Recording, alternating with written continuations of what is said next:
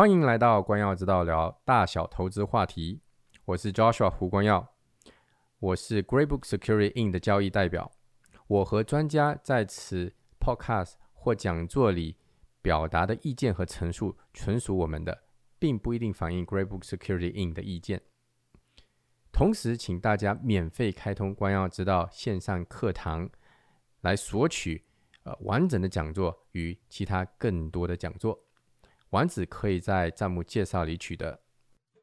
大家好，非常欢迎大家来到这一周的每周呃专家系列讲座。我是胡冠耀，啊，我是高博房地产私募基金的执行董事。呃，如果这是你第一次参加啊我们呃的讲座的话呢，我稍微介绍一下自己。这个高博房地产私募基金是一家资产管理公司哈。那我们到目前为止呢，呃，已经投出去大概有十四亿。加币的 equity 股本金了哈，帮大概七千位家庭的呃这个管理他们在房地产开发项目上面的投资，啊，总共投出去已经有八十几个项目了，现在同时进行大概有六十几个，预测完成价值是在呃大概是在呃一百九十亿两百亿左右了，现在，所以呃公司算是一个还是比较大的一个公司哈，嗯。呃，那这这个，如果这是你第一次参加我们的讲座的话，这已经是到第二十五讲了。像这呃王宏宇呢，他其实之前也在我们这里分享过一些话题哈。那这这二十几个讲座呢，我都把它上传到线上课堂里面。呃，你可以呃加我的微信，然后我会将开通的这个方法呢，呃发给你。嗯。如果你参加这个，呃，你如果你今天有这个登记注册的话呢，你应该收到一张 email，email 里面有我的电话，你直接就搜寻一下就行了哈。那在这二十几个讲座里面呢，我们有谈到呃证券法，然后有谈到呃家庭信托、遗嘱，都是由呃每个方面的专家呢来为啊我的客人、我的群友们呢呃分享这些话题的，所以呃我觉得非常值得呃这个收藏哈。有，比如说，如果对遗嘱方面有问题的，可以去看看遗嘱的；对商业诉讼上面有问题的，就可以看一看；移民有问题的，可以去看看移民的这些呃讲座，或甚至呃证券法纠纷、呃投资、地产、保险啊各方面都有哈。呃，最近哈，我的隔壁家，隔壁家的呃买了一只小狗，这个小狗呢，因为我们家跟隔壁家呢。呃，是连的前这个前院是连的。那我们家其实不是面向大陆哈，是在人家房子后面，我们特别的呃两间房子。那隔壁家是一一家犹太人，他呢，呃那个小姑娘呢，每天就把她的小狗呢放到我们的前院里面，因为是共同前院嘛，一起玩，啊到我们的院子里面滚来滚去的，非常可爱的一只一只小狗。啊，他是怎么做的？你知道，他是抱在手上，啊，非常的宝贝好。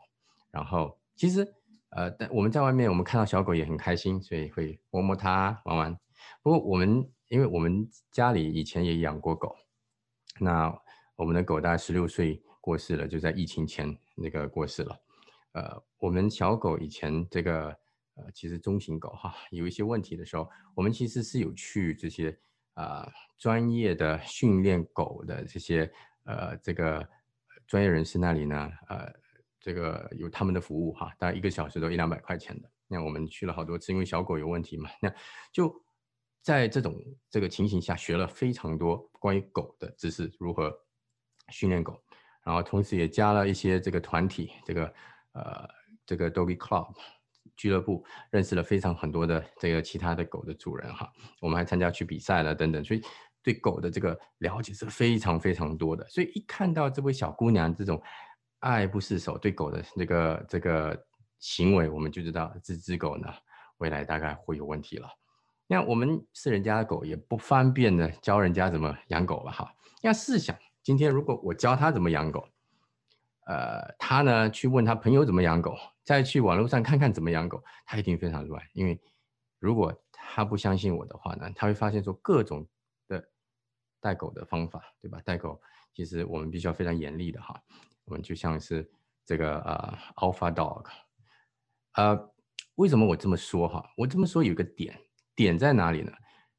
我们常常做一件事情，必须询问专业人士的这些意见。比如说，每行都有他的专家。如果我们听的是朋友教的，网络上找的，往往可能摸不到要点，反而专家一看就知道你的问题出在哪里。所以呢，呃，我们常常要知道向谁学，如何学。不要随便，当然了，我们自己需要学习。不过，知道向谁学呢是非常重要的。那今天晚上呢，我们邀请的就是王宏宇了，呃，来为我们分享这个深挖借款这个借贷能力哈。这个方面呢，这个 Henry 啊，宏宇是专家。如果对，尤其是对买房啊各方面的这个贷款的问题的话呢，只要听对人就不会错。那我呢就。将今天今晚的讲座讲座呢，交给这个宏宇来为我们分享这个话题。那宏宇交给你了。哎，大家好，谢谢赵爽。嗯，谢谢你的介绍，大家能听见吗？可以，可以，可以听见。好，好。呃，如果在讲座中有问题呢，大家可以看屏幕下方，一个是。就是这个 chat，这个是大家聊天的，Q and A 是问题，请你把问题放在 Q and A 里边，不要放在 chat 里，因为每一次 chat 呢，太多人说话，我最后回答问题的时候根本找不到问题了，好吗？谢谢大家合作，嗯，呃，那我就开始讲座了，好，好，大家能看见我这个。share 的屏幕吗？可以，可以看见。好的，我找一下播放，这样就可以看见全屏了。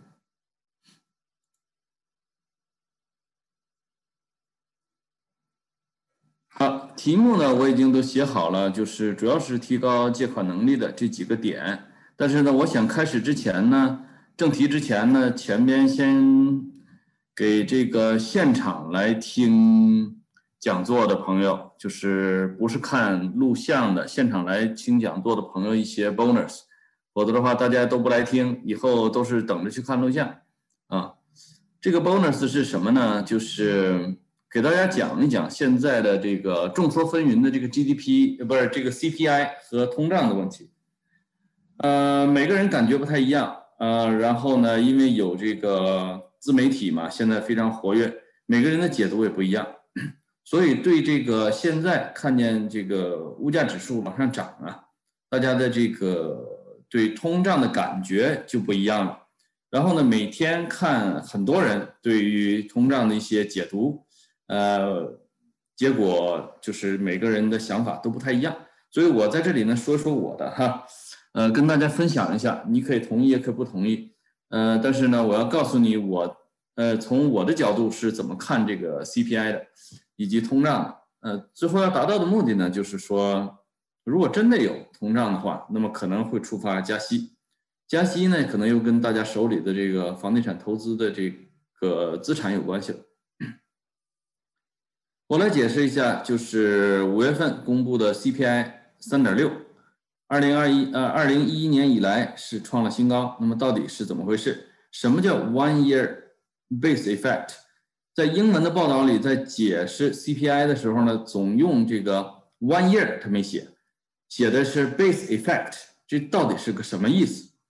另外，美联储经常说这是一个临时的通胀，所以我们不加息。什么叫临时的通胀？那么通胀还有永远的，还有临时的吗？这到底是怎么回事啊？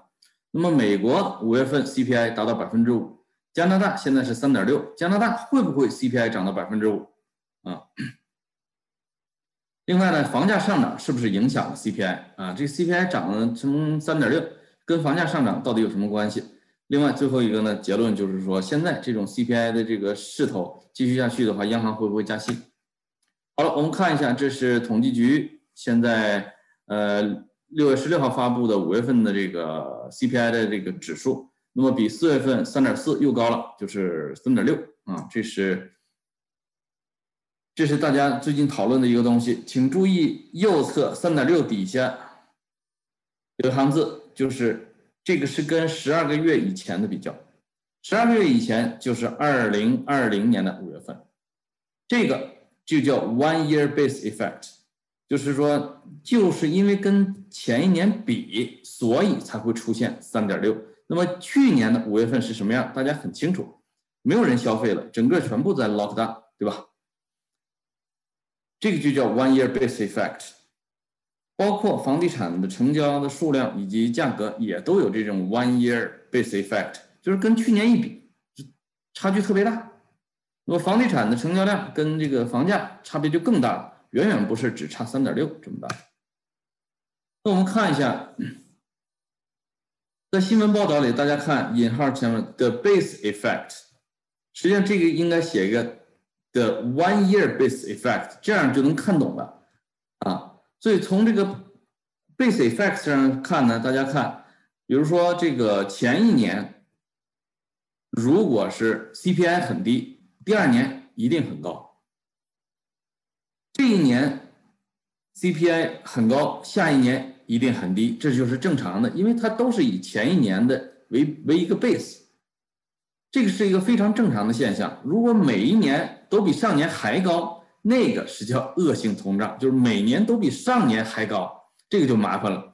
如果是去年的 CPI 很低，而今年很高，那就是一个 one year 呃 one year base effect，就是去年的值太低了，所以显得今年高。那么明年这个时候如果还是三点六，那就证明出现了很严重的通胀。如果明年这个时候零点几，你应该知道很正常。对吧分解一下整个这个 CPI 三点六是怎么来的？看看各种消费的这个环节里边哪个对 CPI 影响最大？哈，大家看深蓝色的这个柱状，因为浅蓝色的是四月份的，深蓝色的是五月份的。大家看深蓝色的这这个柱状图，那么五月份最高的这个是什么呢？Transportation，为什么？为什么？就大家已经开始在街上满街跑了。而且呢，开始坐这个公交车了，所以呢，这个交通的支出涨了，啊，比前一年涨了。前一年就是去年的五月份，大家全部都在家里不出门，所以车连油钱也不花了，车票也不花了，整个我们看到的呢是跟去年相比，transportation 的这个消费是猛增的啊，这个呢是一个正常值，只不过是跟去年比是猛增而已。第二个，第二高的是 shelter，是 shelter，这里可不是 house price，是指 shelter，是住房成本，在 CPI 里排第二，CPI 这个贡献率排第二，这个就跟我们有关了，shelter 就是住房的成本。为了解释这个 shelter 的 cost，大家可以查这一期的，就是五月份 CPI 的这个说明书里专门有一段。就是说，house price 跟 CPI 里的这个 shelter cost 到底是个什么关系？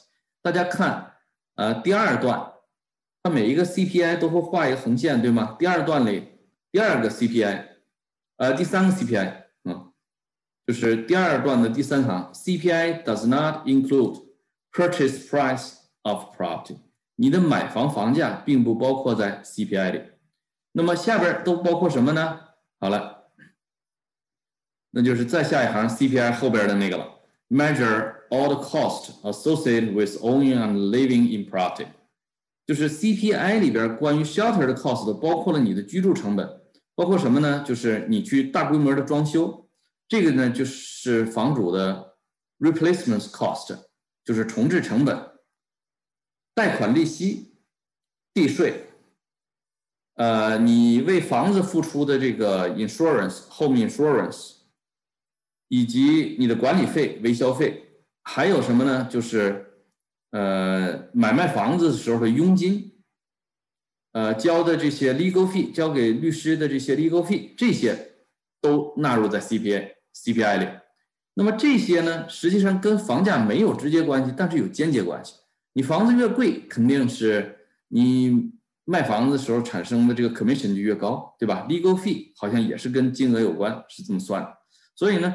房价对整个 CPI 的影响是间接的啊，并不是一个直接的。好了，我们看第二段里边，在所有的住房的这些 cost 里边，哪个上的比较快？哪个上的比较快？就是你你呃，这里边呢最高的一个百分之十三的这个 replacement cost，百分之十一点三的这个 replacement cost 是什么呢？就在大家在家里装修，什么修个 driveway 啊，修个 basement 啊，remodel 一下 kitchen 呢，反正只要你装修的这些东西都叫 replacement，就是你你去 enhance 这个 property 都算 replacement cost。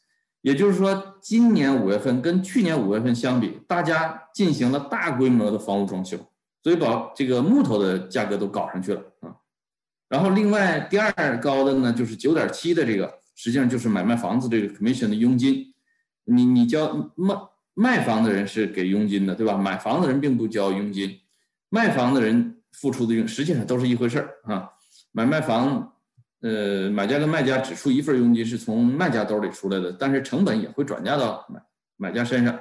那么这个 commission 是增加的，因为房价贵了嘛，所以它增加了多少呢？百分之九点七。那么按道理讲，这个呃，你这个 shelter 只增加了四点二，怎么会出现这个一个是涨了十一点三，一个涨了九点七，而综合下来 shelter 的 cost 只有四点二呢？啊？那么我们就看一看利息支出降了，利息支出降了，因为 CPI 里边含了 mortgage 的利息支出，这个降了多少呢？降了八点二，啊，如果利率再涨了的话呢，这个 CPI 里边的住房的 cost 就更高了，那就会推把这个 CPI 推得更高，所以呢，mortgage 实际上跟去年五月份相比，mortgage 的 interest 是大幅下降的，就下降了，平均是下降了八点二。啊，平均下降了八点二左右啊，所以这最后得出来一个结论是，住房的成本啊是给这个 CPI 的贡献呢是四点二，因为有的地方花的多，有的地方花的少，跟去年五月份相比。另外 CPI 里呢还包括这个什么呢？还有租金啊，这里边没说，这个这个 house price，这个统计局是为了说明。Shelter 的成本跟 house price 有什么关系？所以他们没有特意说这个租金的问题，但是租金就是 shelter 的 cost。呃，我想租金应该也是涨百分之四点四点二左右，没有细分了的。所以大家要明白这个 CPI 是怎么来的。好了，同时间美国的 CPI，美国也一样，它的五月份跟去年的五月份呢，它是涨了百分之五，加拿大是涨了三点六，大家能看见对吧？呃，前几个月还基本上同步，现在呢，这个加拿大的这个呢是低于美国的 CPI 的上涨幅度，为什么？以及加拿大会不会去追赶美国达到百分之五？这里边我们就要看一下了。美元对加年对加元，这是过去连续两年的一个汇率走势。那么我们就看一年，从去年的三月份到现在，呃，加元的汇率基本上是一条三十度角的斜线往上来的。基本上我们可以用呃去年三月三月份的低点，就是呃零点八九，呃零点零点六八九，呃和现在的八点二六相比，实际上加元增值了多少？就升值了多少？百分之二十。那么升值意味着加元的购买力强了，对吗？所以呢，哼，所以呢，加元走强抵消了。美国跟加拿大之间的这个购买力的这个差，也就是说，基本上按照加元来算，三点六相当于美国的 CPI 涨了百分之五。我我们这个是呃，就因为加元升值了，所以的话呢，它购买力强了，抵消了这个呃 CPI 的上涨。啊，如果是加元一直跟去年跟美元的水平一样的话，现在加元呃，现在加拿大的 CPI 应该也是百分之五，所以大家就明白了。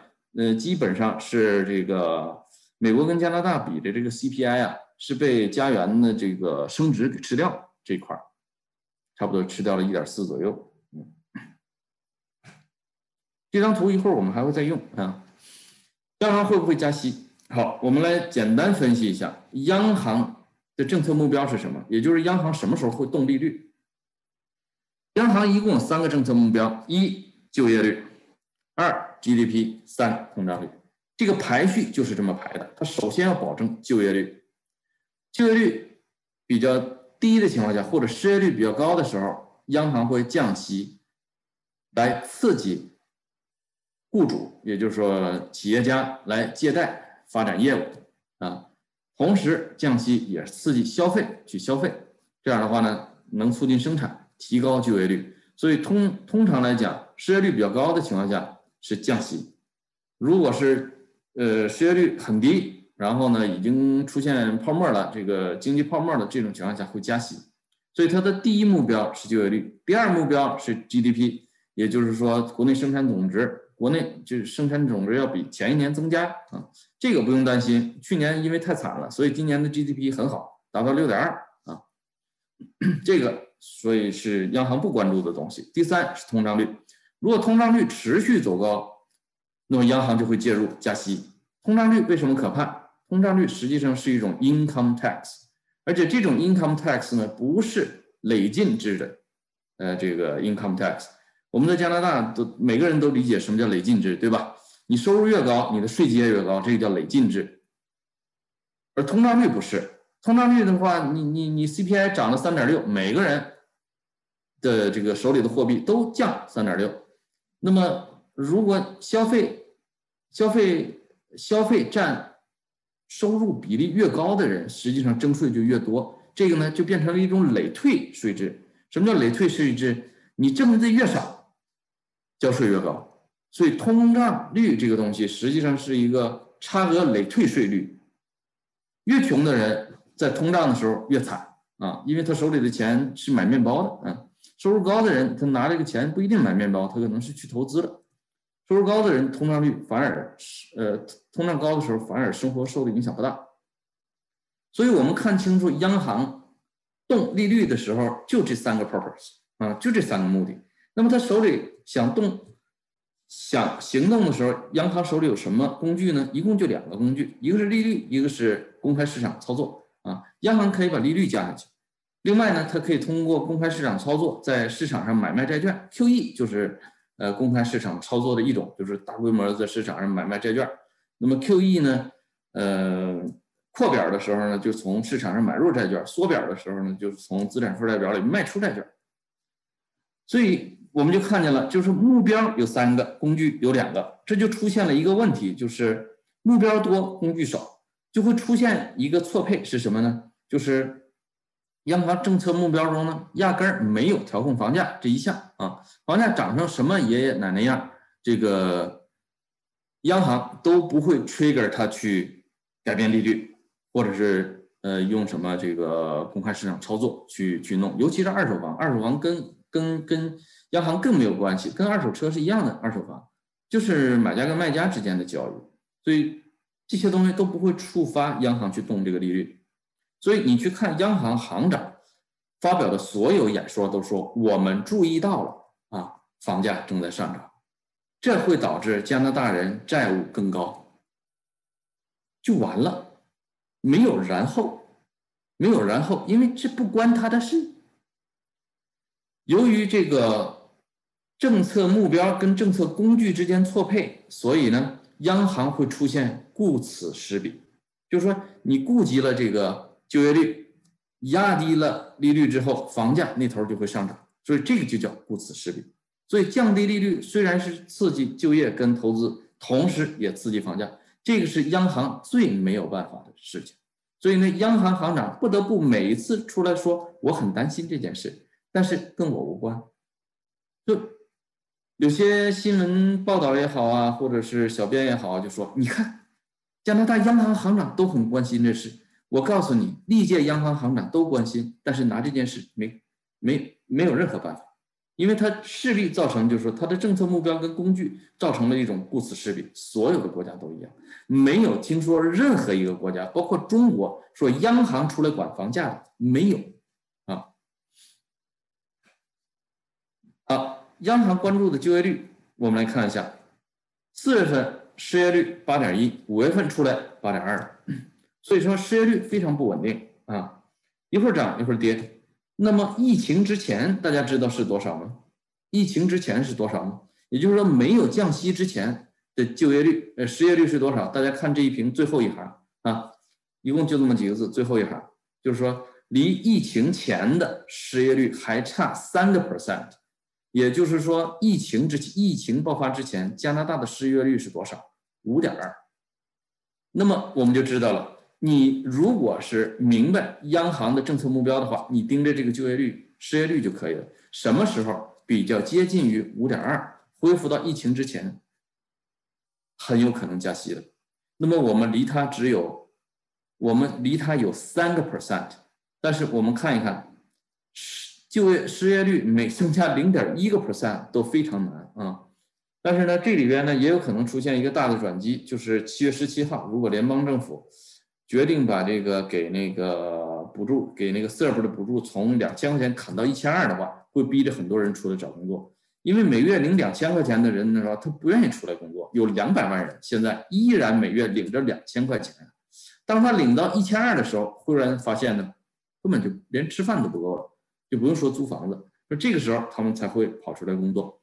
那么现在整个加拿大的这个全国的就业市场是一个什么样的状态呢？非常奇葩，就是说有工作找不到人，这个呢也叫 vacancy ratio，叫空置率。现在 employment 的空置率是达到空前的四点一，也就是一百个 job 里有四点一个 job 根本找不着人啊，就因为这些人不出来，他在家拿着两千块钱，他不出来工作。所以这个造成了这个失业率，呃，这个这一边是失业率很高，另一边是这个 available 的 employment 呢，它这个 vacancy ratio 特别高。大家知道 condo 有 vacancy ratio 就是空置率，哎，employment 也有 vacancy ratio，现在是四点一。所以这个病呢，必须得这个联邦政府自己出来做手术，必须把这个最低的补助从两千降到一千二啊，这个才有可能呃逼着这些人出来工作。再讲一下央行为什么不会很快加息？我们看见了过去一年里，这个加元对美元是三十度角上升了多少呢？上升了百分之二十，就增值了百分之二十。大家都明白，加拿大的加元是一种商品型货币，只要油价涨，加元就汇率就涨。那么如果在就是加拿大还没有加息的情况下，加元已经涨了这么多。如果加加拿大加息的话，那么汇率涨得会更高，就不是这百分之二十了。比如说加拿大早于美联储很早就加息，比如加了零点二五，它只要加息，加元汇率就会涨上去。那么加元汇率已经受到这个石油价格的这个影响，升值了这么多，这个呢是非常。呃，对这个对对出口非常不利的，对吗？如果是加元非常这么坚挺的话，加拿大东西出口出不去，嗯，所以从整个这个角度上讲呢，加拿大央行想加息面临重重困难。啊，前边的甜点跟大家说完了哈，这是这个大家听现场的一个 bonus，你过一个月以后再听这个没有任何意义，CPI 都变了。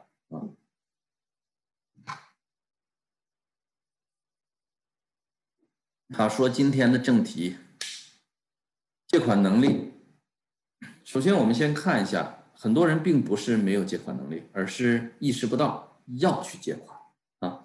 所以呢，我把借款能力的盲点分两类，一类呢是他认知上有盲点，另一类呢是真的是技术上有盲点啊。技术上有盲点其实很好解决啊，只要你来申请，我就会告诉你，你现在能申请到多少钱。”你做了哪些 homework 以后能申请到更多钱？这是很好解决的一个技术问题。但是不好解决呢，就是这种认知盲点上边的这个对借款能力的一个一个，哎，怎么跑掉了？找回来。好，我我有时候就跟人开玩笑说，我说我经常听到这样的电话，打电话说王先生，你说的太好了，我都懂，我也同意你的看法。我是什么什么情况？然后我告诉他，你可以贷款，你的借款能力没问题。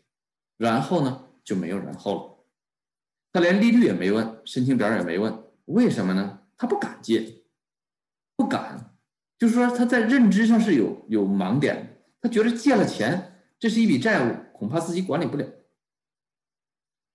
那么在资本主义社会里呢，钱主要是用来投资的，并不是用来消费的，所以它叫资本主义。就钱生钱是资本主义本身的一个特点啊。那么投资呢，就只有两个工具啊，一个是复利，一个是杠杆。利率高的时候呢，复利的作用比较大；利率低的时候呢，杠杆的作用比较大啊。那么从农耕民族过来的人，或者在非资本主义国家过来的人呢，他相信一点，说一分耕耘一分收获。那实际上在资本主义这个社会里面呢，实际上一分耕耘十分收获，因为你可以用杠杆嘛，对吧？所以有些人即使移民加拿大很多年，依然停留在无产阶级或者是农民、农业或者工业的这种社会思维里。这个呢，到这边就觉得很不适应。他一直想着一分耕耘一分收获，那这个就生活就比较困难了。那你退休了干不动的时候，你怎么耕耘怎么生活呢？对吧？另外呢，就是他们不理解一件事儿，就是说你这个收入啊是要交税的，如果你躲着不交税。这些收入就无法用于当杠杆。还有一部分人呢，对房价比较恐惧啊。这些人呢，就说说现在房价这么高了，我还买房子，那以后跌了怎么办啊？他只看到现在，看不见未来，他不知道未来的房价。嗯，而且呢，这一票人呢，基本上他是用自己的收入去衡量别人的借款能力，这是非常 funny 的一件事情。房价并不是普罗大众决定的。而是关键的少数人决定的，也就是说，什么是关键的少数人？明明这个房子成交价是八十万，因为抢的人比较多，在五个抢 offer 的人里，突然有这么一个人出到八十二万，他就把整个社区的房价抬上去了。所以五个人里中的这一个这个少数，他决定了这个房价，并不是那七个人啊。另外没来抢 offer 的那些人，那更不是他们的来决定的。所以房价永远是少数人决定的，所以我们永远也看不懂，说为什么北京、上海、广州、深圳的房价动不动就上千万？这个不是这个呃普通民众的平均收入决定的，而是少数人决定的啊！大家理解这点。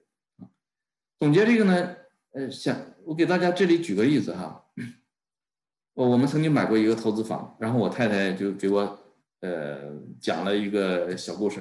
他说他打电话去给这个去呃打扫卫生的这个提供打扫卫生的这个服务的这个呃人啊，很多朋友推荐说这有夫妻两个人打扫卫生特别好，因为我们是投资房，所以我们就想请他去彻底的做一下清洁。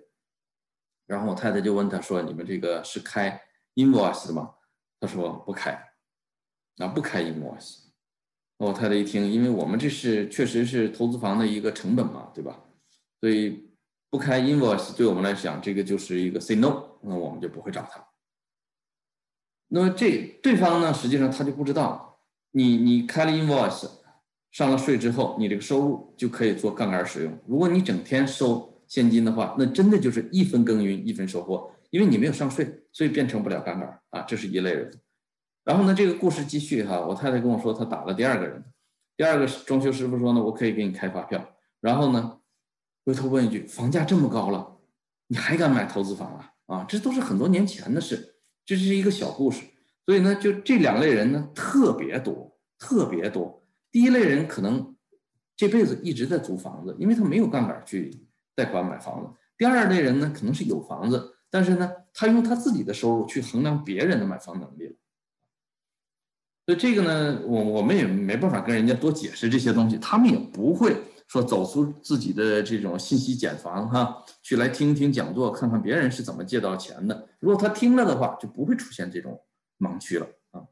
那么我们讲讲座就是讲给主动走出自己信息茧房的这些人，希望突破自己的认知范围的人啊，讲给这些人听。那么很多人认为房子是用来住的，这句话呢？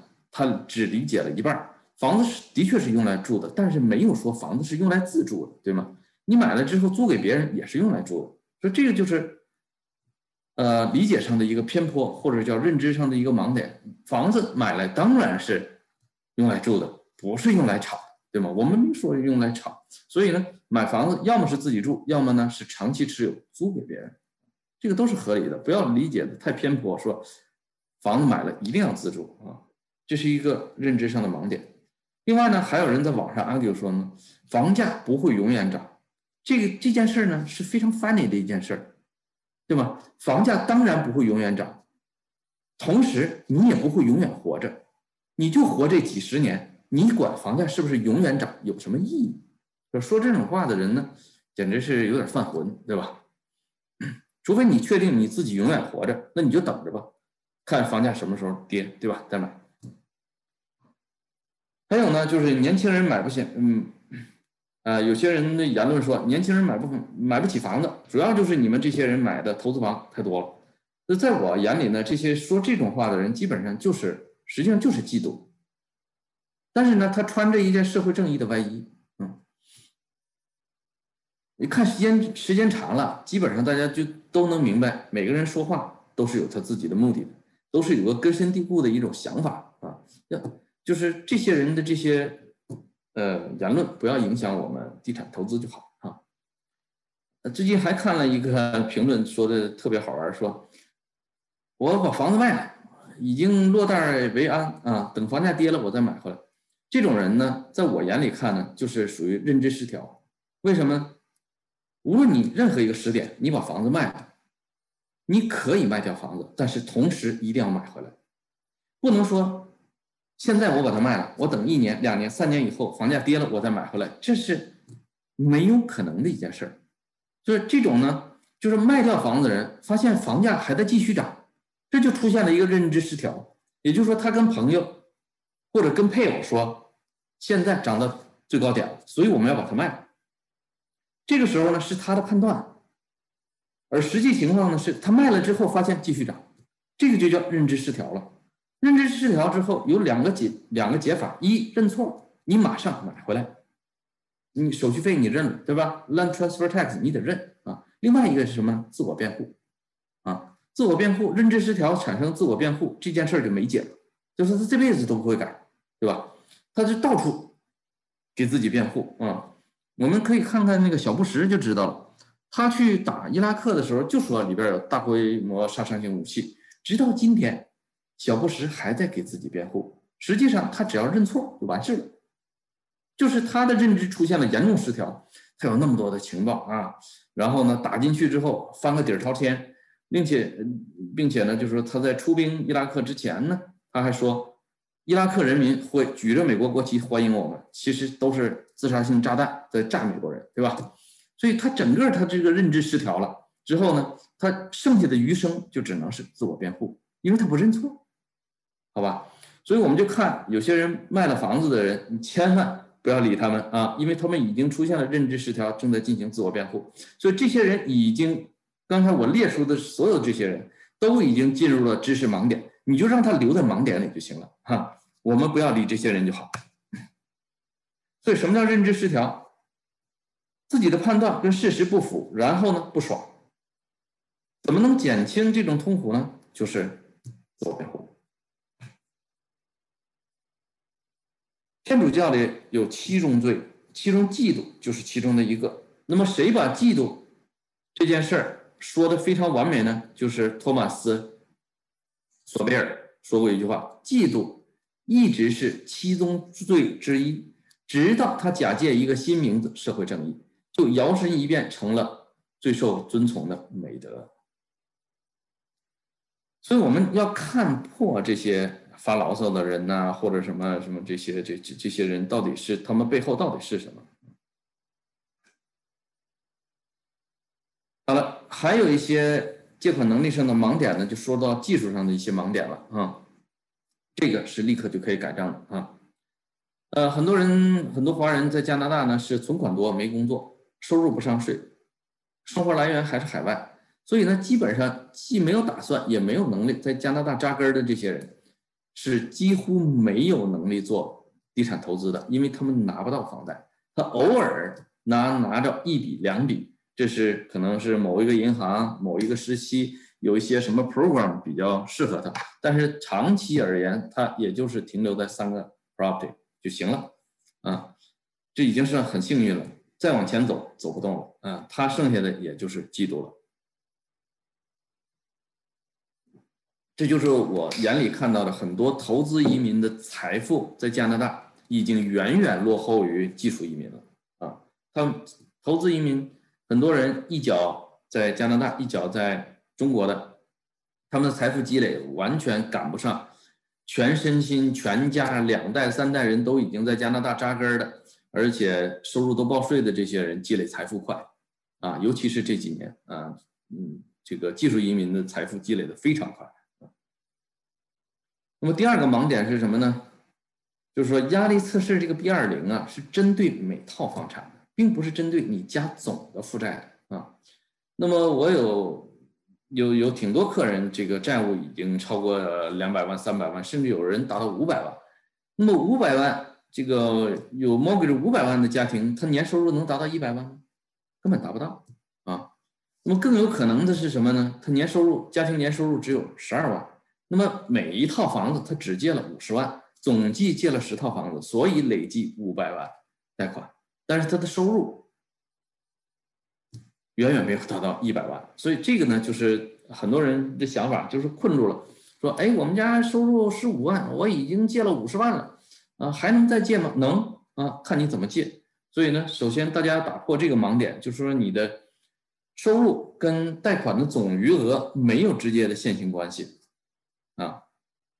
看你每一套能接到多少，呃，第二个盲区呢，就是说 A 银行说你不能再贷款了，你可以试试 B 银行，因为压力测试这个 B 二零啊里边没有对租金如何算进行明确规定，所以每一个银行的解读不一样。只要你有了一套房子以后，你再去贷款，啊，你再去贷款，每个银行给你的呃说法可能都不一样啊。如果你有一套 A 房子，那么你想去贷款买 B 房子。那你走到一二三四五这三家银行，一二三四五这五家银行给你的答复呢？贷款金额都是不一样的啊！就因为你已经有了一套房子，如果你一套房子都没有，买第一套房子，五家银行算法一样，因为 B 二零规定好了啊，算法是一样的。只要你有一套以上的房子，各个银行的结论就不一样了，因为就是因为算法不一样，算法不一样，主要是因为呃看待租金的方式不一样。你说我只有一个房子，我还是。自住，嗯，不涉及租金的，涉及租金，因为你要买第二套的时候，银行就要问你了，你买的那个是投资房还是自住房？如果你说你买的是自住房，那么好，你原来的自住房我可以给你估一个租金的，啊，这里边就出来租金了，啊，所以这是第二个盲区。第第三个，呃呃，这是第三个盲点。第四个盲点呢，就是银行要求的收入呢，具备两个要素，很多人呢。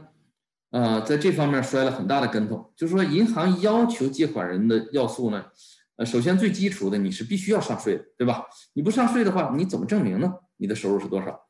那么，银行在看收入的时候呢，就两点，一个叫 verifiable，一个叫 sustainable，一个是可证实的，第二个是可持续的。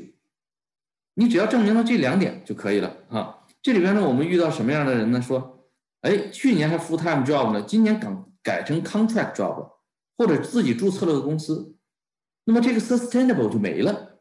一共我们就要求两点：你把 sustainable 给弄没了，那么银行确定不了要不要借你钱。这种情况下呢，麻烦了。你要是改成自雇以后呢，银行要看你过去连续两年报税，意味着呢，你改变收入性质，两年时间没了，第三年才能用你的收入。很多人在下 offer 的时候没有意识到这一点啊。这个呢，就是说，虽然大家的收入多样性了啊，但是银行的这个门槛没变，所以你要买房子的话呢，首先先问一问银行，尤其这个收入性质这个情况，你到底是能用还是不能用？比如说是 self-employed contract job commission base，呃，part time，呃，或者是拿养老金的，呃，或者是拿这个长期这个 insurance 这个赔付的等等。这些稀奇古怪的这些收入呢，你一定要问好了，银行认不认？最好再做个预批之后，你再去下 offer，不能下了 offer 拿着这种不是很普及的收入到处去找贷款，这个压力就大。那么上班，比如说 full time 的人，可能他这个工作是八万块钱年薪，他改成 contract job 以后呢，变成十万了，他以为收入涨了，但是呢，证明不了了，变成零了。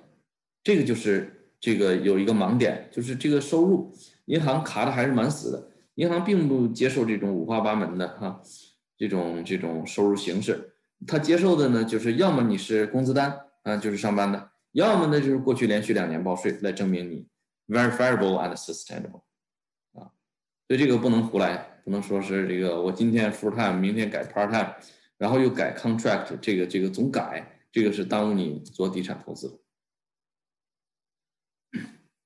呃，最后一个盲点呢，借款盲点呢，也是我们华人经常在这方面出问题，就是说，因为你是跟银行借钱买房，尤其是你要借百分之八十，自己只出百分之二十首付的情况下，那你就知道了，这套房子的大股东是银行哎，不是你呀，所以你要买什么样的房子，你得听大股东的，对吧？你去买那种 rooming house 啊，租给七八个家庭，本来是一个 single family 的 house，租给七八个家庭，你看这个现金流很好啊，你去买了。就是 rooming house，银行不借钱的。还有 student home，就是说离学校特别近，也分租给很多学生。这种 student home，银行也不借钱。living space 太小啊，很多人买三百多尺的 studio，这个银行很多银行不喜欢，干脆不贷啊。另外呢，当它还有一些 condo 有 hotel component，这些银行一律都拒绝了啊，都拒绝不给你贷。那么这种情况下呢，嗯，你虽然有借款能力，最后你买这个房子不行，银行也不跟你合合作买房子。这是最后一个盲点。那么，如何来提高这个借款能力呢？它最后要达到的是什么呀？就是为什么我们要讨论这个提高借款能力？实际上就是提高了你一个获取资本的能力啊。资本是什么呢？就是钱生钱的那个本儿，对吧？你说我本金很少，那好啊，银行现在可以借给你啊。但借给你的时候，你可以拿百分之二十，银行借。呃，借给你百分之八十，这个就是你的资本了，就是钱去生钱了，对吧？那么钱生钱的目的是什么？获得财富嘛，对吧？获得财富之前，你要获得资本，啊，就是这么一个过程。呃，我们看看哈，就是我上一次讲座的时候呢，讲到了一个一个话题，大家非常感兴趣，在网上居然讨论了很长时间，说疫情期间啊，二零一九年的十二月到二零二零年的十二月这一年里边。有房子的人平均财富、家庭财富增长了六万六，这个数居然在网上讨论了很长时间，因为大家不相信，啊，不相信在疫情期间哈，有房子的人平均财富增加了六万六。其实这个数很简单啊，就是平均房价六十多万，涨了百分之十，那么平均就是涨了六万多。那么我们平时做地产投资的人呢，都非常低调。啊，没有人说我挣了多少钱啊，不像股市，你去看炒股票的人极其搞笑，他们经常在朋友圈里说他挣了多少钱啊，这种东西可能过一夜就不是他的钱了，但是呢，他今天一定要秀给你看。但是做地产投资的人很少出来，我是在我朋友圈里没有见过，说我房子去年又涨了多少钱啊，这种数呢是很刺激人的，对吧？你一旦把它披露出来，六万六就变成了一个。非常直观的一种收益。那么对于踏空的人来讲，他不是不信，而是不敢相信。所以这个涨幅呢，大家看了，的确就是有这么高，嗯，就是平均房价乘以涨幅，那就是平均平均的增值的，呃，增值的数嘛。你一百万的房子，一年就是增值十万；五十万的房子就是增值五万，平均下来是六万六，这个没什么，没什么可可谦虚的。就是就是这么多啊，就是这么气人啊，就是让你记得。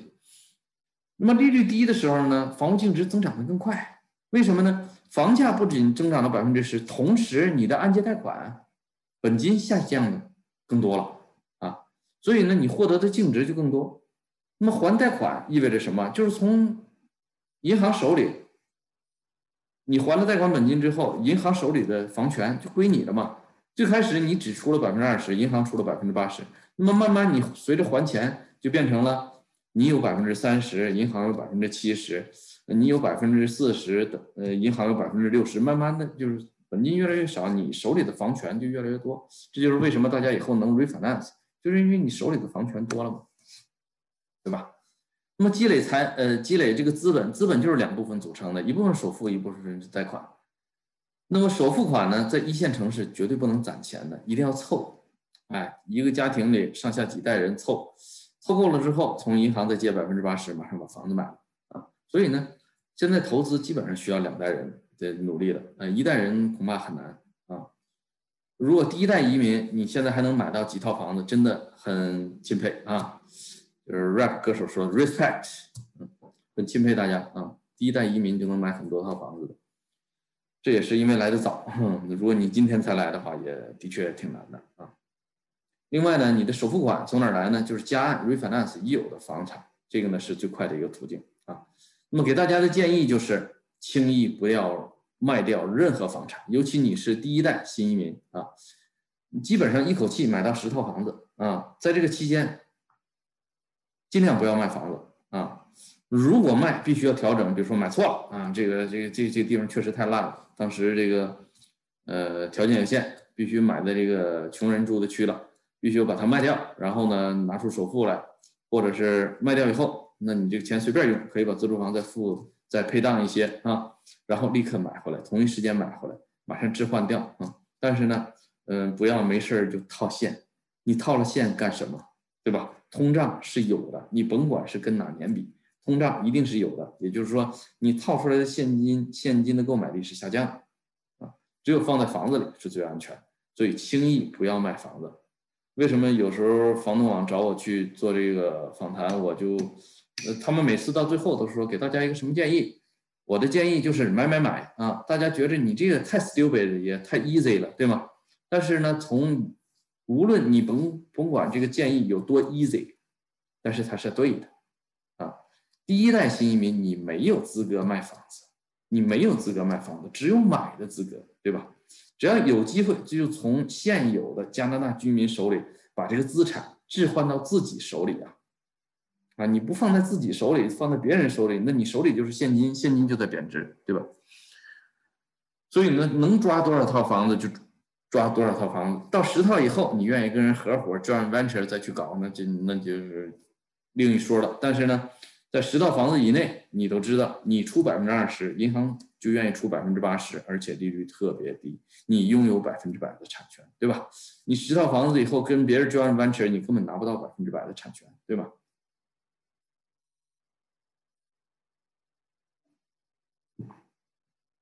资本来源的第二块就是这个贷款了。那么只有税过的收入呢，才能用于申请贷款。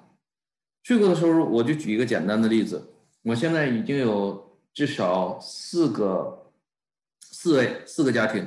正在处理的这个，呃，这个这个申请里边有四四个家庭，就是有海外收入报在加拿大了，因为他们是从二零一八年看我讲这个视频的，他们就开始从二零一八年把海外收入报在加拿大，二零一九年报在加拿大，二零二零年报在加拿大，那么到第三年的时候呢，我们就把海外的 employment 的这个收入啊，就视作为加拿大收入，你可以买投资房，这个跟新移民可不一样，新移民呢是你不把海外收入。报在加拿大，你出一个海外的雇主信，但是你登录在五年内，我们可以按新移民只能买自住房。但是呢，你的海外收入在加拿大被税过以后，那相当于加拿大已经税过的收入了。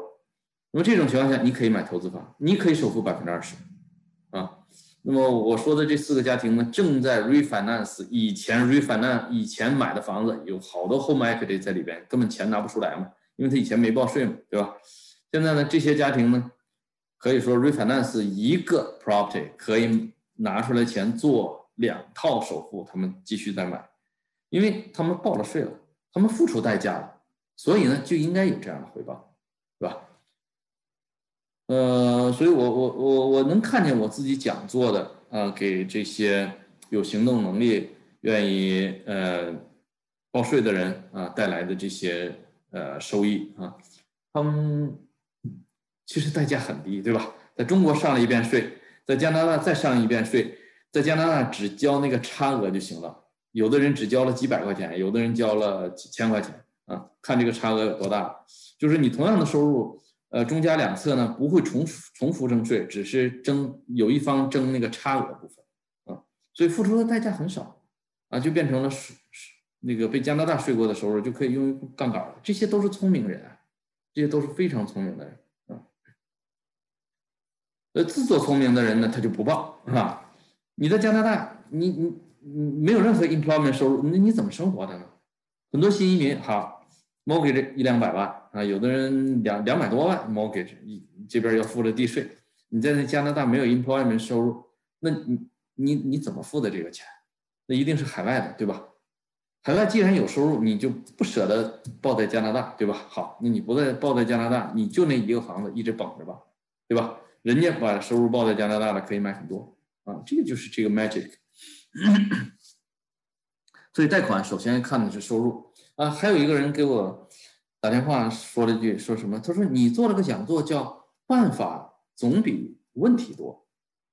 那我问完你之后，你也没办法呀。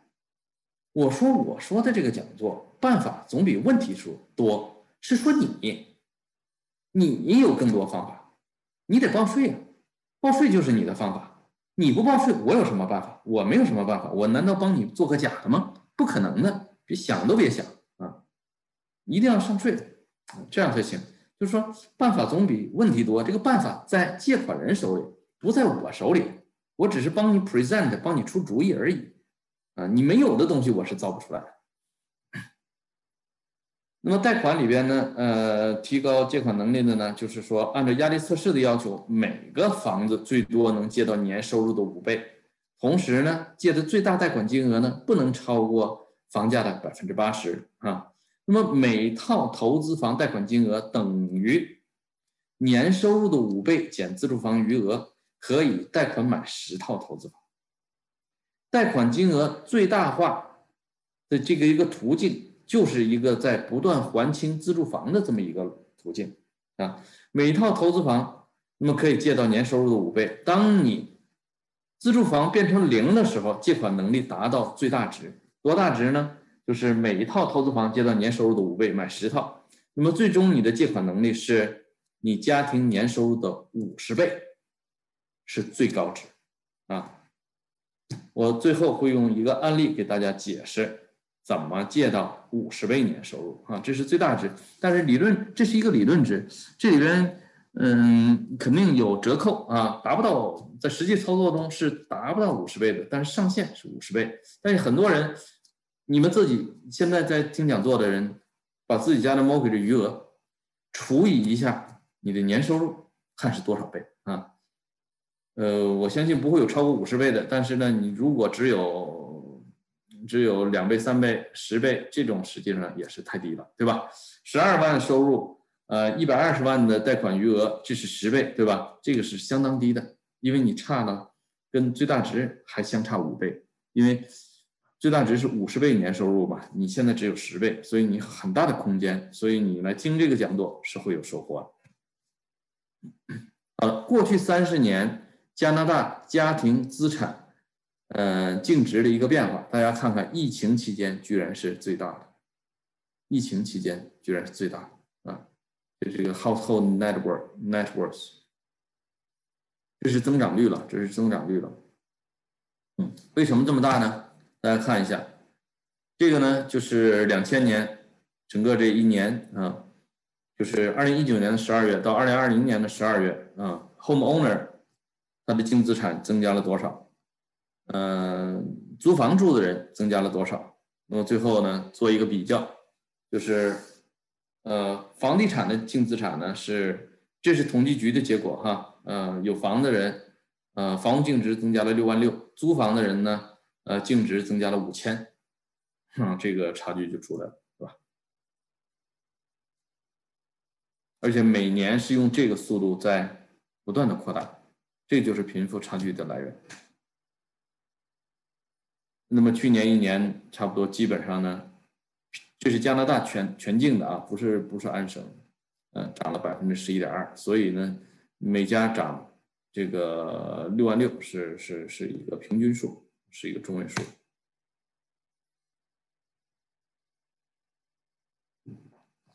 看看加拿大房价这些年的，从一六年到现在。啊，每年的涨幅情况，那么也是啊，两啊，二零二零年到二零二一年涨幅最大，其次是这个呃一六年到一七年啊，所以大家看一六年、一七年那个房产泡沫月，大家叫泡沫，政府出手打击，用这个非居民买家税打击的时候，那个涨幅还没有现在这么大呢，现在是最大的。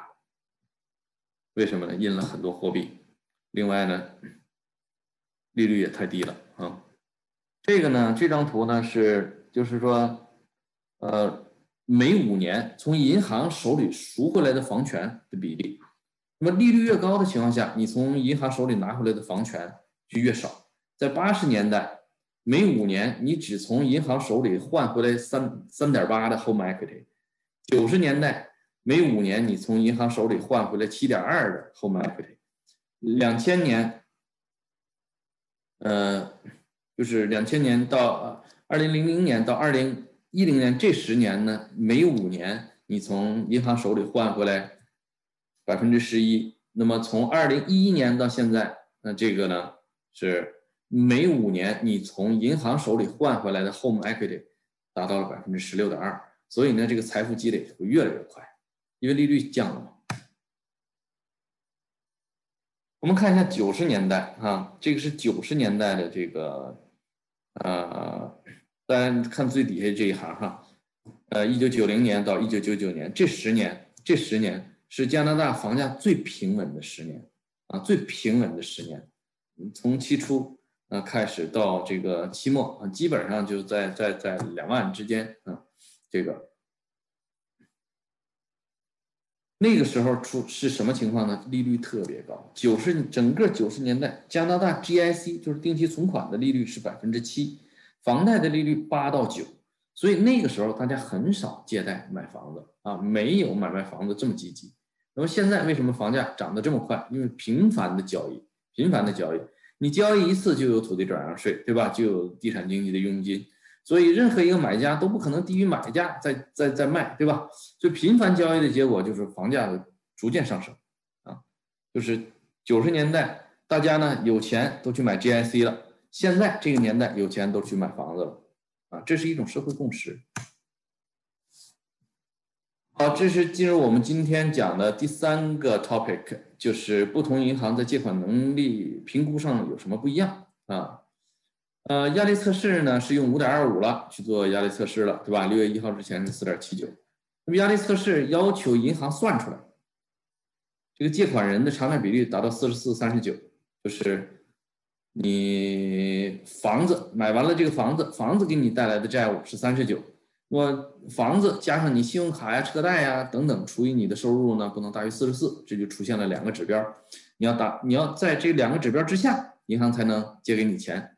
银行的每一个 deal 都要算出来，这个客人是四十四和三十九以下批了。这样的话呢，监管当局来查我们的时候呢，我们才会有个交代。你看，我们批给他这个贷款，是因为他达到了多少多少。就在这个算，在在在在搞出这个数字这这个过程中。各个银行算法就不一样了，那结论一定得是一样的，低于四十四跟三十九，因为监管当局是这么要求的。你达不到这数，他让你关门了，这个不行啊，这个银行不敢啊。那么现在压力测试利率五点二五，就是说我用五点二五看，你借这些钱能不能达到四十四、三十九这个这个这个偿债比率，而实际利率呢？实际利率呢？给客人呢一点五左右。压力测试是为了长防止加息之后无法负担房贷这种情况，叫压力测试。现在整个都变形了，对吧？拿压力测试来打压，啊，房地产市场，这个咱们不管，咱们不说这些政治目的哈。那么它起到的效果是什么？低收入人群越来越难以获得贷款了。那么能通过压力压力测试的人呢，享受低利率的奖励。你通不过，拿不到，啊，你收不到这个奖励。压力测试让人群分化，怎么分化的呢？能拿到资本的和拿不到资本的这两类，成为房东的和成为房客，成为有产的和成为无产的，成为先富起来的和成为后富起来。压力测试就把人群分成这样。对于首次置业来说呢，所有银行的政策应该是一模一样的，都是 B 二零啊，或者是银行根据一些。那么自己的情况设计的一些 program 啊，比如首付百分之三十五，啊，新移民登陆五年内，这个都是银行在 B 二零之外制造出来的这个 program。那么按照银行监管当局的要求呢，是在 B 二零符合 B 二零要求的这个贷款，它整个的贷款总金额啊要在百分之九十，在银行所有放款的 portfolio 里占百分之九十。那么不看传统的收入的。放出去的贷款不能超过这个整个这家银行整个这个 assets，就是我我们叫资产 portfolio 的百分之十。所以呢，每一个银行都会给一些特殊人群设计一些 program 啊。以前我们华人社区呢，全都一脑袋钻进那个新移民的 program 里了哈。我我自己也一样，我二零一六年做的新移民的 pro，呃，新移民的贷款，在那一年是我做的所有贷款里边的占比百分之八十六，二零一六年。那么现在呢，今年呢，我的新移民做的贷款的比例跟这个总的 portfolio 的比例呢是就是百分之七。就是我做的新移民的贷款，就是不看传统收入的，只占了我整个 portfolio 的百分之七。基本上我做的，呃，快到百分之百都是加拿大本地收入的。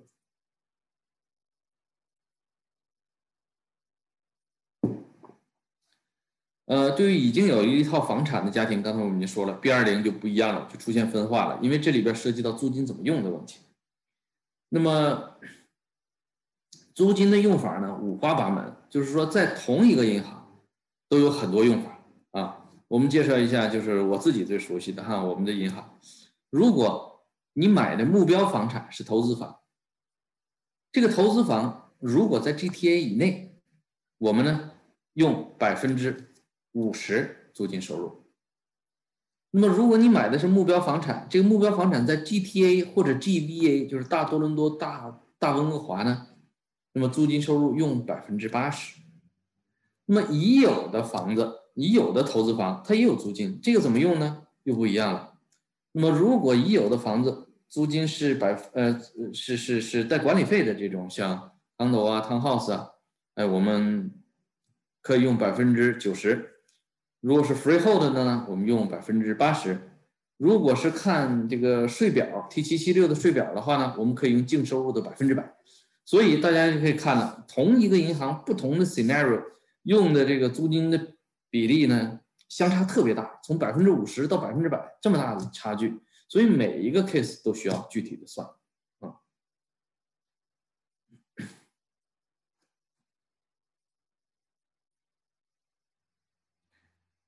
B 二零并不能统一银行的审批标准，那么银行之间相同的一点呢，都是通用 B 二零。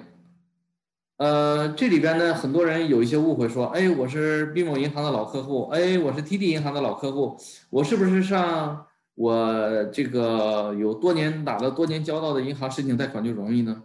不是，因为每个银行都遵循 B 二零，无论你是多少年的老客户啊，你爸爸妈妈、爷爷奶奶二百年的老客户，在我们这儿也得用 B 二零，啊，就是没有什么例外，跟你在哪开户没啥关系，都是 B 二零。这是相通的啊，不同的呢，就是一是各个银行可以制定非传统收入的各种 program，大家耳熟能详的哈，就是有新移民 program、非居民 program、high net worth program，以前还有过什么 stated income program，这些都没了啊，都灭绝了已经。呃，这个纯假收入 （state income 是纯假收入，这个所有银行现在都没有了。呃，这都是以前大家嗯这个听说过的这些 program。那现存的呢，基本上就是 High Net Worth Program、New Immigrant Program、呃 Non-Resident Program，但是呢，范围特别窄，就是为啥？就是银行它有一个 Concentration Risk，就是有个集中度风险，或者叫 Portfolio Risk，就是你这个 Portfolio 不能超过这个贷款总金额的多少。大家有时候会发现，哎，这个银行新移民政策比较松啊，为什么呢？因为他把这个 Portfolio 做大了，所以这个 Ten Percent 呢，它这个总金额就大了，那这个时候它可以把政策这个 program 的政策放松一点啊，哎，这个 program 又紧了，就是因为这百分之十的额度也就快用完了，所以呢，这个 program 又紧了。所以 program 在整个贷款里，我们叫最不靠谱的东西。昨天跟今天可能不一样，这个 program 都是银行一张嘴，呃，来来来说，所以你不能依赖 program。很多人打电话问说，哎，以前怎么怎么着，现在怎么怎么着了？哎，以前跟现在。你以前如果用了 program，回头你过了三年，你还会去找那个 program，面目全非啊。那么租金怎么用？B 二零并没有规定，所以各银行有解读。那么各银行怎么解读呢？实在是没办法讲五家银行。那么我们我就把五家银行分成两大类，一类叫武当，一类叫少林。哈，武当派看现金流，少林派看这个。总的偿债能力，如果你给我打电话问贷款，你说武当少林之类的哈，咱们就对上暗号，暗合啊，就是证明你听过我的讲座。武当派是这样的，现金流每个月收入和每个月的债务进行比较啊。比如说某银行规定了说，你这个人的总收入加上租金收入这两项收入每月是多少，然后呢除以你现在的债务和要买的房子产生的债务，这两个一比等于一点二五以上我就批准你，以下我就不批准你。这个呢就叫现金流法，商业贷款就是这么批的，商业贷款就是这么批的啊。那么 residential 的 mortgage 如果是投资目的的话，当然你也可以用这种方法，这种就叫现金流法。那么这种现金流法好处跟坏处是什么呢？就是说你即使自住房债务很高，你买的投资房现金流不错，这种情况下呢也能批下来。但是呢，因为他要追求现金流，所以他不可能批你百分之八十。你批了百分之八十，大家都知道，像 GTA 这房子批给你百分之八十，你贷款金额就上去了，你就不可能有什么正现金流了。也就是说，分子上的收入少，呃，分子上的收分子上的收入没变，分母上的债务加大了。这种情况下达不到一点二五，人家给你 decline。所以呢，这种用现金流法批贷款的人呢，经常会发现。贷款是能批给你，比如说自住房债务也很大的情况下，贷款也能批给你，但是只批给你百分之六十五，所以这一类银行的人在到处做这个贷款知识讲座的时候呢，他拼命的强调说，你买的房子要有现金流，所以买房子要有现金流的事儿呢，也是这些人推波助澜的。实际上不需要，因为少林派不需要，啊，只有武当派才需要你买房子有挣现金流。那么很多人为了追求。挣现金流，跑山沟里去买了一个房子，挣现金流特别好，对吧？因为没人去嘛，对吧？那房价也不高，呃，租出去还能不错，所以这挣现金流。买完了就知道了，不涨，房价不涨啊，你就是那点现金流了。然后呢，贷款比例比较高，人家百分之二十买一个，你百分之三十五买一个，所以呢，你你出的钱比较多啊。这是武当派的好处跟不好处，但是他可以提前买。现在这个提前买也很重要，对吧？提前早一年跟晚一年，这个房价差了不少。嗯，少林派怎么看呢？就当你申请的时候呢，少林派看的是你总的收入，总的收入跟总的债务能力，不看现金流，把已有的投资房的租金跟它的债务进行一一对应。比如说，你住在 A 房子里，你有个 B 房子做投资，好。什么叫一一对应？我们就把 B 房子拿出来，然后看一看它的租金是多少，它每月的债务是多少，用租金直接减每月的债务，这叫直接一一对应价差啊。那么这个时候租金怎么算呢？从八十五到百分之百都可以，从八十五到百分之百都可以。那么如果目标房产是投资房的话，这个是不能扎差的啊，这个是硬碰硬的。那收入就是收入，债务就是债务。那么已有的投资房。已有的投资房才可以扎差，啊，如果大家听不懂的话，就来回倒带看这个这这部分视频就行了。这就是武当派跟少林派的这个区别。那么少林派的好处是什么呢？就看你的工作收入有多少啊，工作收入越高，你批的贷款越多，loan to value 越高；自住房越少，你批的越多，呃，投资房批的越多，loan to value 越高啊。把这两个放在一起比较一下，江湖上有传言啊，要先在某某某银行贷款，后到某某某银行贷款，这样才是怎么怎么着啊？这种东西不成立，不存在啊，只不过是你先适应了哪，你你先符合哪一派。从现在的情况看，你符合了哪一派，就在哪一派赶紧贷款买房子，因为房价根本不等你，对吧？现在平均房价变成七十一万八以后，每年再涨百分之十，那就是一年涨七点一万八了，不是六万六了，就变了，对吧？所以早一年买房还是最好的。如果你误打误撞的今天就符合少林派，那你就在少林派做；今天你就符合武当派，你就在武当派做啊。这个不要这个呃分派别分的那么这么细，能在哪儿做就在哪儿做，早买。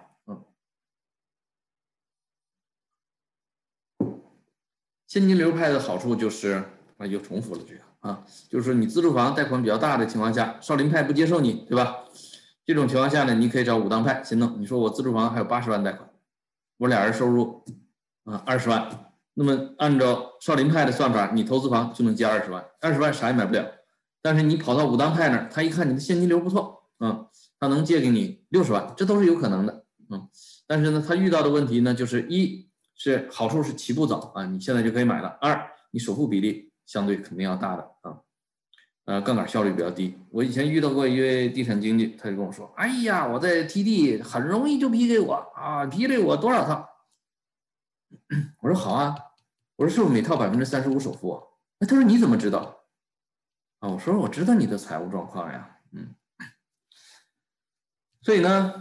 跟大家说一下，武当派基本上呢，就是说 TD、CIBC 是比较典型的武当派，嗯，少林派呢是 BMO、Scotiabank，RBC 呢不确定，不确定，他有时候用这个，有时候用那个啊，嗯，大家可以试试运气。典型的武当派我已经说了，典型的少林派也说了，你看你符合哪种？那么少林派要求呢，自住房的债务比较低，不要求现金流，主要看 employment income。和坏债务，坏债务主要就是自住房的债务啊，然后同时呢，首付不能低于百分之二十，啊，当然这个武当派也是首付不能低于百分之二十，我这句话是多余了啊。现在武当派最后我们看到的情况下，天下武术是一家啊，就是现在武一开始在武当派申请到贷款的家庭呢，他会发现呢，随着房价不断涨，mortgage 不断付，变成了呢，他手里的 equity 越来越多。那么在这个过程中，他自住房实际上债务也在付啊，不付不行，他欠钱了嘛？那么过了一段时间之后呢，他就发现呢，可以把他投资房的债务的贷款转到少林派，能够提取一大笔现金啊，这是我们看到的情况。那么想买十套投资房的投资者呢，最终会实现一个什么呢？你要想买十套投资房，基本上必须要实现自住房还清，你才能弄到十套投资房，也就是说。你要想买十套投资房，最后你剩下的贷款，十套房的投资房贷款基本上就在少林派的两家银行，你不可能在武当派的两个银行。武当派他要你现金流，现金流意味着你每个房子借的都不多，你 refinance 拿也拿不出那么多钱，拿不出那么多钱，你也没办法继续多买啊。最后呢，嗯，五套以上的。呃，投资房的这个投资者呢，基本上都是在 Scotiabank 跟 BMO 做的。最近一两年出现一个困局，就是说武当派啊，把这个以房子做抵押的 HRLC 视作为债务，这个他们实际上是给自己出难题了啊。比如说你自住房有个一百三十万的贷款，哎，一百三十万的信用额度，但并没有用啊，我只是备用啊。你他到他那儿去申请，到武当派去申请贷款的时候，他告诉你这一百，呃，这一百三十万的信用额度，我们算成一百三十万的债务，那怎么算？那你的现金流也算不过来啊，对吧？也批不了。然后呢，这些人呢，我也不知道他们是怎么好意思跟客人说，你把那个 HRLC cancel 了，那个东西好不容易申请的，说 cancel 就 cancel 了，一分钟就能 cancel。你要再申请回来一百三十万的 line，怎么申请啊？对吧？你的房价够，收入够才能一百三十万，对吧？很多人是新移民，啥也没有，好不容易弄了个 line 放那，对吧？这个我就不知道他们怎么好意思给人提这种建议哈。因为 HRLC 能够起的有四大作用：一，它是一种现金储备，你可以 checking 账户里少留个四万五万的哈，你 line 里头有一百多万，相当于一百万的现金储备啊，对吧？第二，它是一个利率调节器。去年的时候呢，很多人用这个，比如说这个客人贷款是有信用额度的啊，然后呢，按揭贷款最开始借了四十万，现在呢付的剩了三十万，这个时候呢就有了十万可用的信用额度。这三十万的按揭贷款呢，可能做的比较早，比如二零一九年、二零一八年做的，贷款利率三点三九。那么这种情况下呢？他可以加速去还三点三九，用手里的现金加速去还三点三九的这个，比如说又加速还了五万，把本金变成二十五万了，这样利息支出就少了，虽然利率高，对吧？然后加速还这五万呢，又变成了可用的信用额度，对吧？可用的信用额度从十万变成了变成了十五万，对吧？变成十五万之后呢，可以把这十五万完全取出来，然后变成一个浮动利率，比如说一点四的利率。那么多拿出来多少钱？又多拿出来十五万，对吧？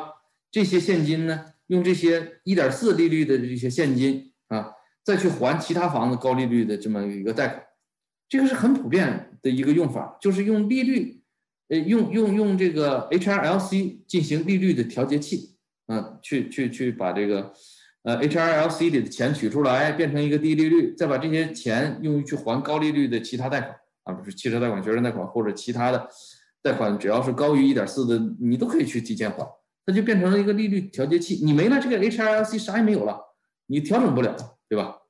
再一个呢，可以降低罚款啊，这是我客人用的，就是说，呃，他他他把信用额度里的钱，就像我刚才举那例子啊，把十五万全都取出来了，然后去还那个有 penalty 的那部分，比如三十万贷款，他还成了呃尽量低，比如还成了二十五万，因为你 line credit 取出来这些钱，你一旦 break 转银行或者卖房子的话，line credit 的这个取款它是 revolving 的，是 open 的，它没有罚款，所以它可以用于调节罚款。啊，另外呢，最最重要的了就是你 HRLC 里边的钱可以拿出来做首付。如果投资房你有 line credit，现在就可以拿钱出来的话，那就是拿钱出来做下一笔的首付，对吧？不用再做 refinance，很省事儿。所以呢，不要呃为了多申请一笔的贷款而去取消 HRLC 啊，这些昏招不要听。他们为了容易做贷款，把你给害了。那我们需要牢记的一件事儿就是，自住房的贷款金额等于年收入的五倍，投资房每套投资房贷款金额等于年收入的五倍减自住房余额，可以贷十套，不错啊。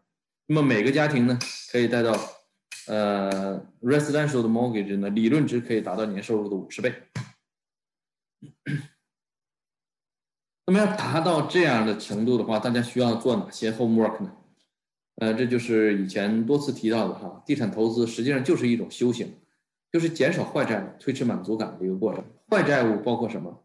自住房贷款、度假屋贷款，呃，不收租金的房产的贷款。什么叫不收租金的房产的贷款？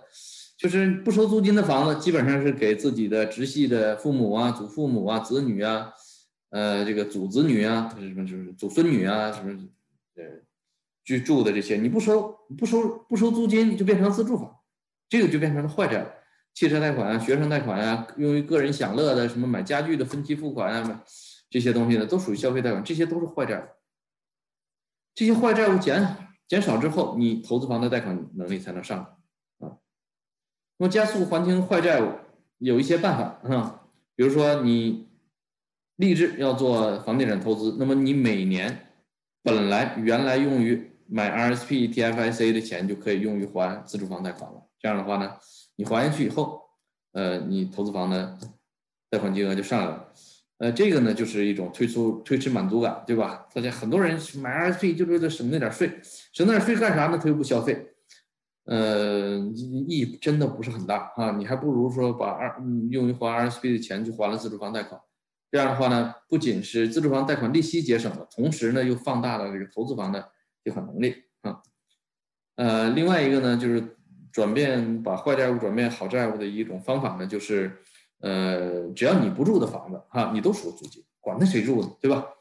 父母住、子女住，你都去收收租金。这个收租金也不一定非得要收到市场租金，你只要收一部分租金就行。你自己会算一下哈，你收来的这个租金，减掉你每年的地税，这是你付的，对吧？Interest 是你付的，对吧？然后呢，还有什么什么这个抗斗管理费呀、维维修费呀？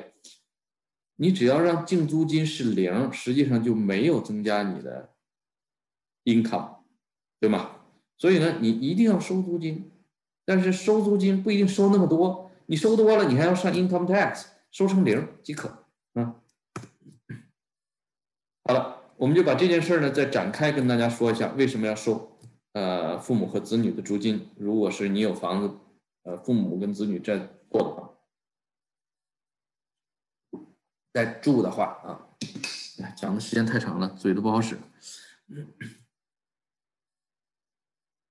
好，我们看第一种情况，不收父母或者子女租金，你有个房子没收租金啊，那么你住在 A 房子里，B 房子给父母和子女去住了。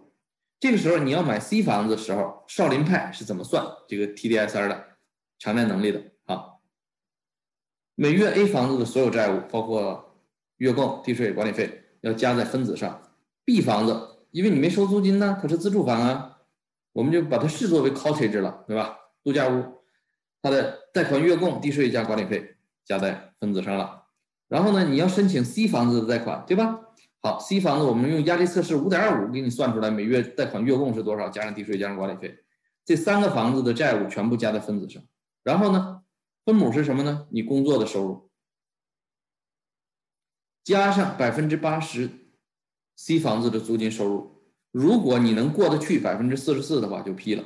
大家看看这个过的难度有多大？OK，好，换第二种情况，你收父母的租金，收子女的租金。那么这个时候呢，你 A 房子是自住房，B 房子就是投资房，对吧？而且是已有的投资房，C 房子是目标房产，对吧？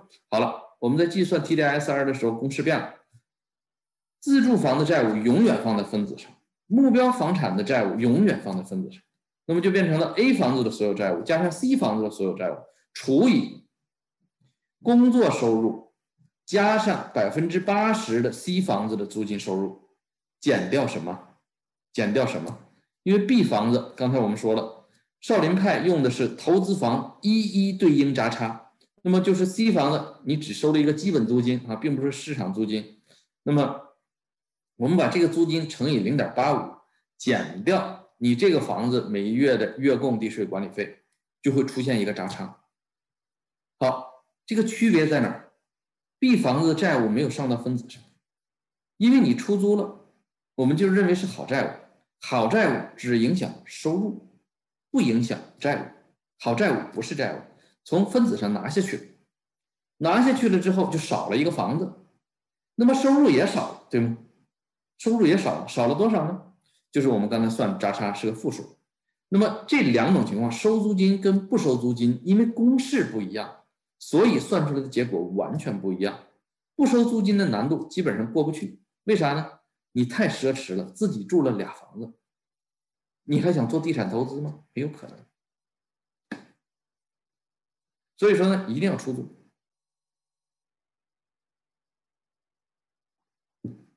坏债务呢是放在分子上的，好债务呢是跟租金加差以后放在分母上的。这个呢就是 magic。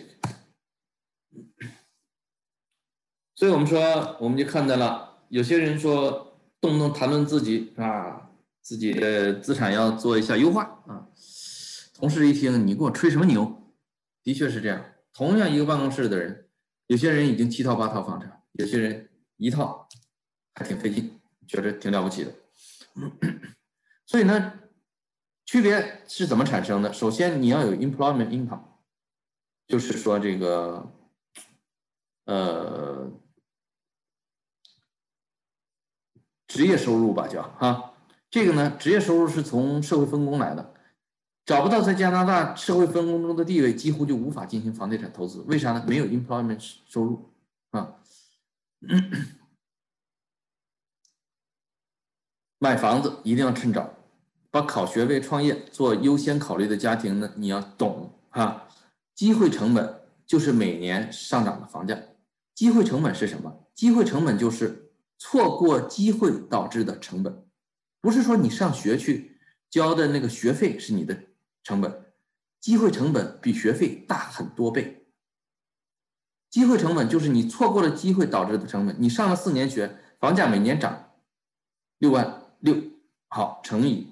四年，啊，就是二十五万，所以你上学的机会成本，机会成本远远大于你上学的直接学费的成本。啊，你你没听说谁花这么多钱去去去读一个什么最基础的本科之类的？除非你是读牙医啊，可能花二二十五万，对吧？所以家庭财务决定决定中最大的机会成本就是房价。为什么？因为房子是家庭 number one 的资产。啊，大家数一数，看你家的资产，number one 的资产是什么？除非你正在租房子，你可能 number one 的资产是股票。如果你是有房子的话，你试一试，你家 number one 的资产是不是股票？消灭坏债务实际上就是一种推迟满足感，推迟满足感是有回报的，这是薛兆丰说。提前满足是有成本的。就是包括这个投资移民买个大房子，前几年特别流行。投资移民来了，咱就不说谁了哈。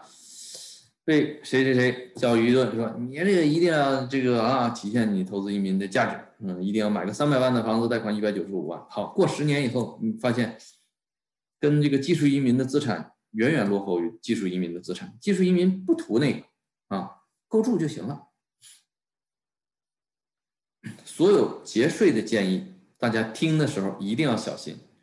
我现在听到了所有省税的建议，全部无一例外的能降低借款能力啊！所以每一条帮你节税的建议，你都要瞪大了眼睛啊，看看值不值得啊！每，有些人每年买足了 RSP，买足了 TFSA，所以没钱加速还自住房贷款啊！计提什么投资房的折旧，能省钱吗？对，影响借款能力啊！自雇人士这个把自己的收入留在公司里，给自己发的很少，影响借款能力啊。自雇人士与家人分享收入，降低税阶，影响借款能力啊。所有你能想到的，基本上都影响借款能力。好了，讲了一晚上，就是为了讲最后这一个案例。大家听懂了这个案例，就懂了如何最大化借款力，好吧？好，我现在认真跟大家。解释一下最后这个案例：借款人三十岁，单身，年收入八万，有自住房 A 和四套投资房，一共五套投资房，呃，一共五套房子，其中一套是自住。A 房贷款三十万，房价四十万，啊，这个不是在 GTA，其余四套房产都是投资房。B 房子贷款三十三万。房价七十万，C 房子贷款余额二十万，房价三十八万；D 房子贷款余额二十六万，房价四十八万；E 房子贷款余额三十一万，房价四十八万。如何贷款最大化？好，回忆一下我们的公式哈，最大借款能力等于年收入的五倍，所以这个客人他没有一套投资房借到过四十万，看见了吗？啊，正因为他没有一套投资房借到四十万，所以他是有可能贷款最大化的，对吗？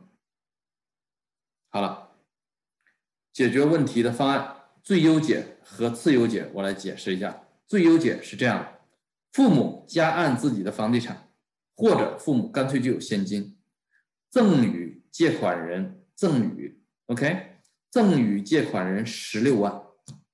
现金用于加速还 A 房的贷款，A 房是自住房，对吧？那现在的余额是三十万，父母给了他十六万之后呢，让他把贷款余额还到十四万。一会儿我再讲为什么还到十四万啊。然后第二步，这是第一步，父母拿钱帮他把自住房余额从三十万减到十四万。因为他在少林派的银行申请，少林派的银行是看自住房贷款余额的，对吧？好了，第二步，加按地房子贷款至四十万，把地房子贷款加到四十万，refinance 贷款重新做，新贷款余额是四十万，原来贷款余额是多少？二十六万，对吧？新贷款还掉旧贷款等于多少？十四万，对吗？那么第二步就是说，第一步是不涉及银行的，是子女跟父母之间的哈。第二步涉及银行了。那么第二步他来申请的时候，在申请贷款的时候，我们会告诉 underwriter，他从 D 房子拿出来的贷款是直接用于还 A 房子十四万余额的。好了，还十四万余额意味着什么？A 房子就没有贷款了。所以，在这个画横线的第二步的时候，我们就不考虑，不考虑 A 房有贷款这件事了，因为我们给 D 房子放款四十万的条件就是还清 A 房子的余额。在这个过程中，我们会通过律师来执行这件事，就是说，放款的那一天就要把 A 房子贷款全部 pay off 并解除抵押。只有在这种情况下，我们就不考虑十四万贷款十四万的自住房贷款余额，相当于十四万的呃，相当于 A 房子贷款余额是零。所以我在网上写了一篇文章，叫《翻身农奴》，呃，翻身房奴把歌唱，大家可以 search 一下“翻身房奴把歌唱”。这篇文章在微信里有，就是这么个操作办法，就是说让他把这个自住房的余额一定要降到够低，然后呢，拿出来 refinance 的新钱，这个金额足够 pay off 自住房的余额的情况下，这件事才可行。好了。第二步完成以后，自住房 A 已经没有贷款了，B 房子的贷款余额变成了四十万。好，第三步，加按 B 房子贷款四十万，取七万，可以了，对吧？因为自住房没有贷款了，所以呢，每一套房子都能借到年收入的五倍。B 房子借了四十万，因为它最高借款能力就是四十万啊，甭管它房子价值是七十万还是八十万，无所谓啊，就借你四十万。那么它能取出来多少呢？七万块钱，然后。加按 C 房子贷款啊，加按到多少呢？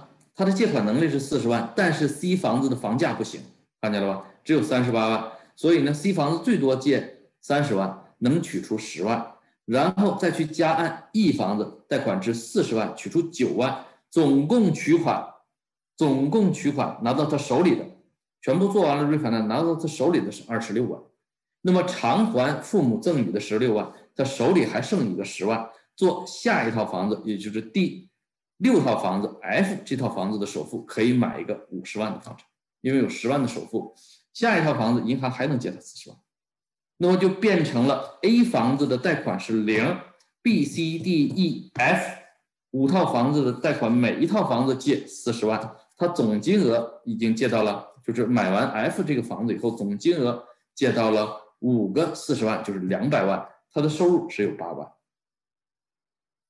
大家懂了吧？基本上就是这么一个原理了。嗯，自由解呢，就是说父母不支持啊，这个呢，自由解就是要利用私贷了，就把 B、C、E 房子押给私贷，从每个房子里借出不同的资金，凑够现金十六万，然后呢，把 A 房子降到十四万。不要动 D 房子跟 A 房子啊，私贷的时候一定不要动 A 房子跟 D 房子，然后把 D 房子做 refinance，一样，就跟最优解的第二步开始往后是一样的了。然后呢，第二步就是 refinance D 房子，拿出十四万还清 A 房子，然后重新 refinance B 房子，拿出来钱还私贷，refinance C 房子还私贷，refinance E 房子还私贷，在这个过程中，每一个都再多拿出来一点钱，最后自己手里剩十万。哎，这是次优解，就是没有父母帮衬。基本上今天讲的就用这个案例来收官了，就是说，只有当加按投资房取出新钱用于还清自住房时，银行不考虑自住房债务。将自住房贷款余额降至加按某一套房产投资取出来的新钱足够付清自住房余额的情况下，才可以这么操作啊！你自住房余额剩八十万、九十万，根本就没法操作，对吧？例如，已知每套房子贷款金额是呃是年收入的五倍，即四十万，贷款最高比例是房价的百分之八十。B 房子最多能拿出八万，C 房子最多能拿出十万，D 房子最多能拿出十四万，E 房子最多拿出九万。确定加按 D 房子需要的外部资金量是最小的方案，所以因此把十四万这个余额自住房余额定为自住房可容忍的最高贷款金额。需要父母或者私贷外来的资金，将自住房的贷款余额降至自住房可容忍的最高贷款金额。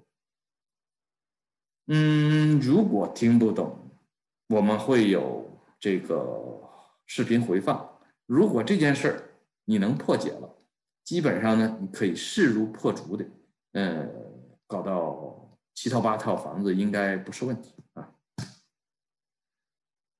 呃，我最后一个题目就是提高借款能力的一个操作手册。自住房贷款金额的公式就是年收入的五倍。那么，如果你收入很低啊，也没有外力帮你，那你可以通过搬家的方式，不断的把现有自住房变成投资房啊，买一个自住房，把原来的房子留作投资房，买一个就留作投资房。这个呢，就是不太容易，就是首付也不太好弄。那么用这套用这个办法的时候呢，在换自住房之前，一定要加按原来的自住房。目的呢是一是取出来首付，二呢是让新的自住房的贷款金额越少越好。A 换到 B 之前要加按 A，B 换到 C 之前要加按 B，保持自住房贷款余额最小化。这个是操作手册啊，啊，一定要按照这个来啊。确定 C 换到 C 以后，这个就是你的自住房了，今生不渝啊。就住就住它了啊，在这种情况下呢，呃，你就一个劲儿的去还自住房就行了，就是一口气给它还完，完了，对，无情的推迟任何省税的策略，就是猛还自住房就可以了啊。